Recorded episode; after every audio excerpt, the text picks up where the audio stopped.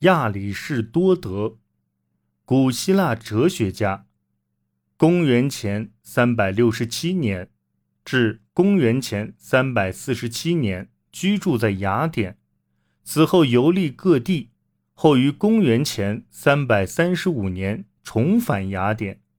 曾担任亚历山大大帝的导师。他对后世的影响主要来自其返回雅典后的一段时间。他在雅典开办了一所学校，但因被指控不敬神而于公元前三百二十三年被迫离开。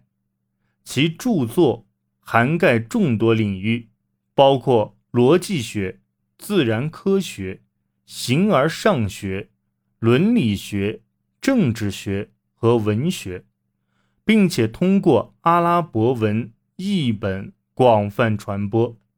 被圣托马斯、阿奎那等中世纪学者拿来学习和研究。